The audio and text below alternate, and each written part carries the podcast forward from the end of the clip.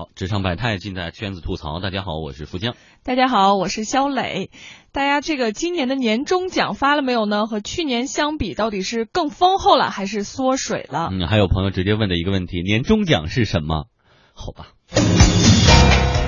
纷繁复杂，酸甜苦辣，苦辣。今天谁来说？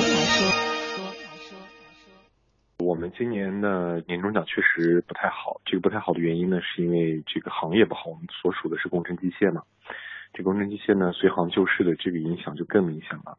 你像以前我们在矿业上面的设备特别多，所以年终奖的时候基本上能拿到，最少也是两个月吧。你像我们管理人员可能发，比如说两个月到三个月的这个多发的这个工资，就到年终的花红了。结果今年呢，我们的销量下降，整个利润也下降。按我们老总的话说，我们是个良心企业，能给大家发这个奖金都不错了。可能去年我拿了可能两个半月的这个奖金，然后今年才拿了一个月多一点儿，可能都不到一个半月的这个奖金。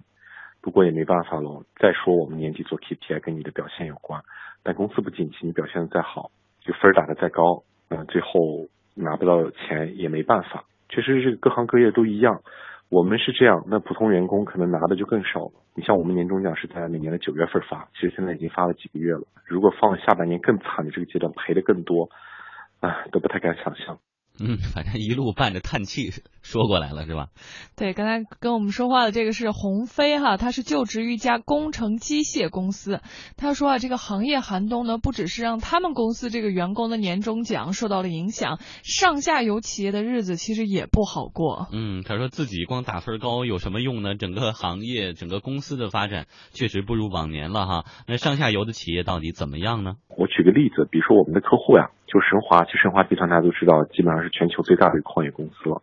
我们在新疆的这个准东这个地方的露天煤矿，基本上是新疆最大的项目。之前呢，他们的工资水平基本上跟我们都是持平的。比如说我们的普通员工，因为是驻矿嘛，就是津贴很高，可能一个月在五六千、六七千这样子。他们的工资呢，可能比我们还要高一点。但是现在我听说都多水到百分之三四十，相当于原来拿六七千的，可能现在就拿了三四千。这个。哎呀，你笑什么？这个时候笑显得很不厚道啊！哎呀，没有，只是一个慨叹。对对对，就是觉得可能有这种类似感受的公司人，今年真的是太多太多了。所以还有一些朋友的留言，我看到说，不光是说涨不涨、降不降的问题，而是发不发的问题，现在也不太好意思去跟老板提哈，而大家也有的愁眉苦脸的。所以相比于去年，您的年终奖到底是涨涨涨了，还是降降降了？呃，会有什么样的具体的情况哈？也欢迎您登录经济之声天下公司的微博、微信来告诉我们你的答案。十六点四十五分，我们有两张电影票送给大家。你的经历，我的感受，同行要发言。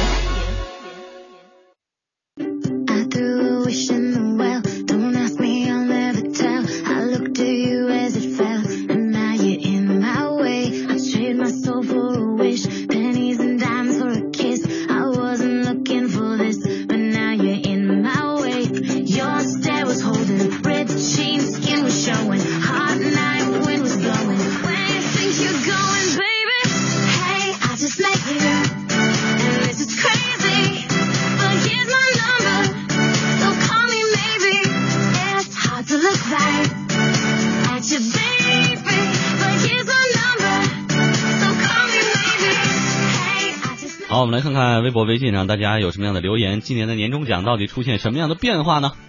海棠哈，他说航空业呢，其实去年盈利了，不过年终奖没有预期的多，和盈利水平不成正比。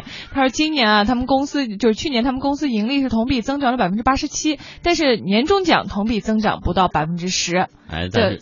对，说明但还是涨了，对吧？就年终奖还是比去年要涨了。哎，所以我们来看看有没有一些就遭遇不是很愉快的朋友哈。小黄设计师说呀，说开完会觉得，哎呀，除了要更努力之外，没有其他的更多的物质上的奖励了。也深知这个建筑行业的缩水已经到这种程度了。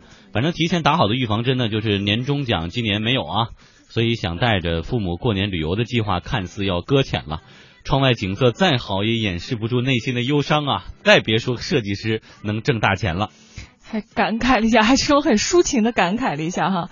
这个人生新解锁，他说是个大趋势，承接的项目不管国内的还是国外的都大幅度减少，甲方拖欠是常事儿，设计提成越来越少，绩效奖和年终奖也大大缩水，心塞呀。说年后设计院还要裁人，我怎能入睡？还有 Maria 说呢，今年房建也好，市政也好，普遍的行情不太好，很多这个年前离职的人啊，到现在还没有找到工作呢。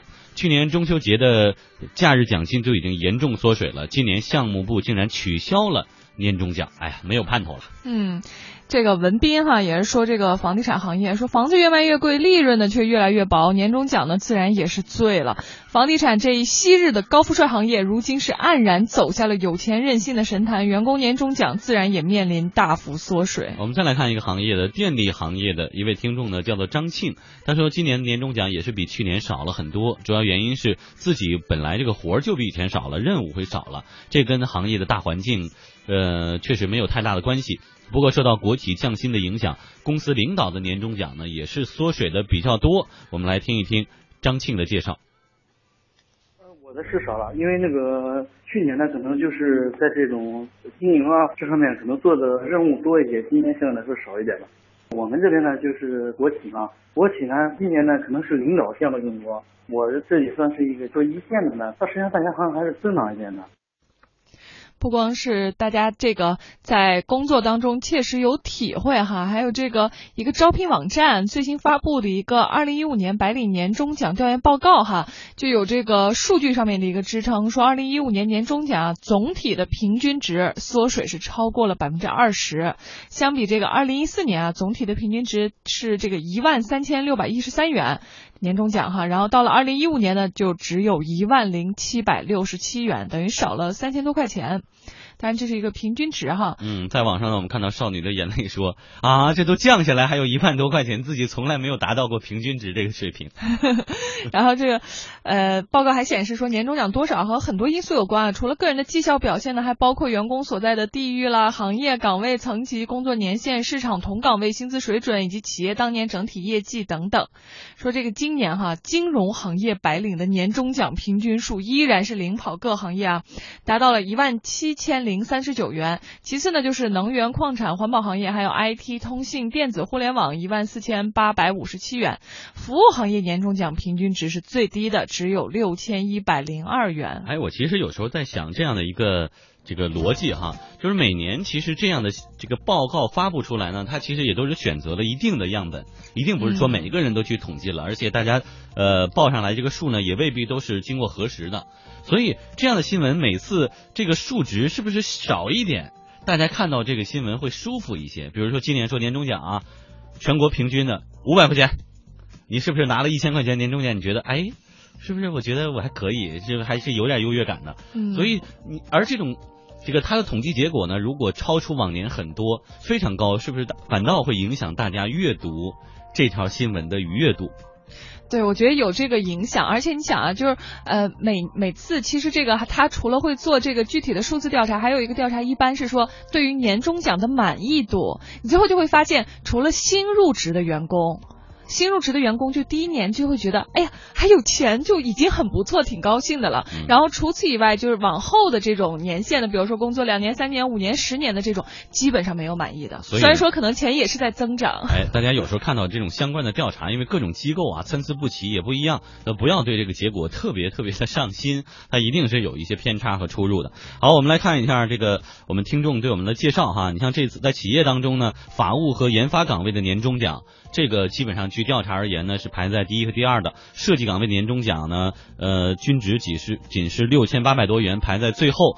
所以从事建筑设计的小峰对于设计行业这个冰冻期也是深有体会。他说，虽然呢年终奖还没发，但是呢，他和同事其实已经做好了最坏的打算了。年终奖一开始吧，我做的是那个施工方面嘛，施工方面当时工资就是很高。今年现在还没有尾发，所以我也不知道这个公司现在是什么情况。那现在效益也不是特别好。不过我同事之间说不是特别乐观的年终。建筑行业最近这两年有点冷，我们建筑叫做冰冻期，没有这样那个从零几年到一二一三年时候那么火了，所以才会缩水。看看其他行业哈，这个珠三角和长三角地区呢，很多传统的制造型民营企业啊，其实也都挣扎在这个生死线上。对于这些公司来说呢，如果没有业绩展现的话，就很难继续经营，所以员工的年终奖呢，自然也会相应的减少啊。然后从这个奖金的走势来看呢，测评网的 CEO 贝智人才研究院的院长沙天啊，他就认为说。呃，从汽车行业的角度来说，除了广汽等等个别啊今年业绩销售还不错的车企以外，其实汽车行业的年终奖水平相对过去也会有所降低。而房地产行业呢，由于二零一五年下半年其实出现一个回升的这样一个态势，所以一线的呃一些一线的房企呢，应该还是表现不错的。不过由于这个行业啊一直是处于这种洗牌的状态，所以二三线小房企销售业绩呢相对来说可能不太尽如人意。因此啊，就是这一类的公司年终奖的缩。水程度其实也不小，哎，所以跟各地的房地产的火热程度有很大的关系。再来看整个金融业呢，也是不同领域会有不同的这种分析的结果。华尔街今年的年终奖发放情况并不乐观，虽然各大银行并购部门员工的年终奖很可能创下自2008年金融危机以来的历史最高纪录，但是对于许多华尔街的交易员，尤其是投资固定收益产品的交易员来说，年终奖在2015年的这个结果可能会大幅的缩水。而对于国内的金融行业来说，哈，偏银行类的公司今年可能整体形势比往年还是要紧张一些。也就是说，年终奖其实可能不一定比往年好。然而那个基金证券行业因为相对比较平稳嘛，所以说有的公司整体形势可能比金融危机的时候还要更好一些。嗯，那么您的年终奖缩水了吗？也欢迎给我们留言哈。我们在十六点四十五分的时候送出两张电影票，带大家去看电影。